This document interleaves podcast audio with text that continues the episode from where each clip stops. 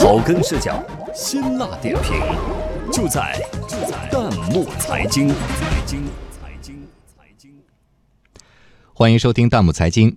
保护游客权益，湖南韶山出新招，旅游消费尝试先行赔付，网友点赞，管理很走心，消费很放心。有请值班编辑随鹏。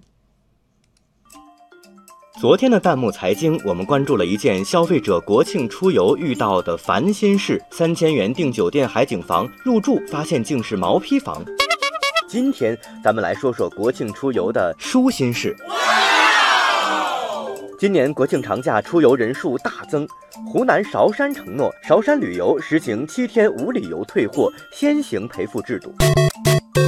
在游客聚集区都设置了现场赔付受理点，实时有工作人员值守。不仅如此，韶山还有大招，定期公布当地旅游行业红黑榜。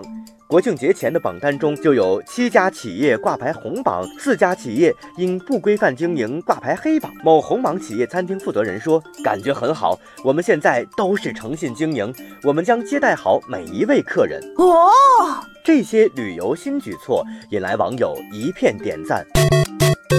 网友天天向上说：“这是对消费者的一种保护呀，有这样的措施，消费还有啥不放心的？”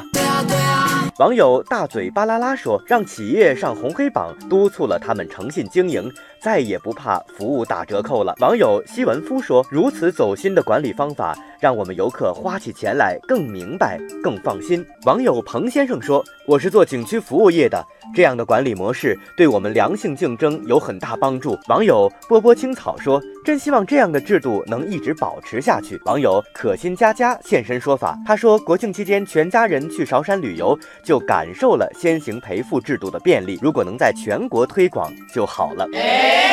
旅游消费先行赔付是个好办法，不过也有网友表示担心，为什么呢？网友三木磊说，制度的初衷是好的，但遇到无理取闹的游客怎么办？网友我要有个响亮的名字说，如果赔付之后发现责任在游客。这钱还能追回来吗？网友阿冰年华说：“七天无理由退货，真心怕遇到不讲理的顾客。”网友乐春杨氏说：“赔付资金的来源也要考虑吧。”网友云在青天说：“先行赔付的最终目的应该是景区没有侵害游客权益的事情发生，还要继续努力呀。”从旅游被宰处理难到先行赔付保权益，从游客角度出发，对商家有一定约束，这值得肯定。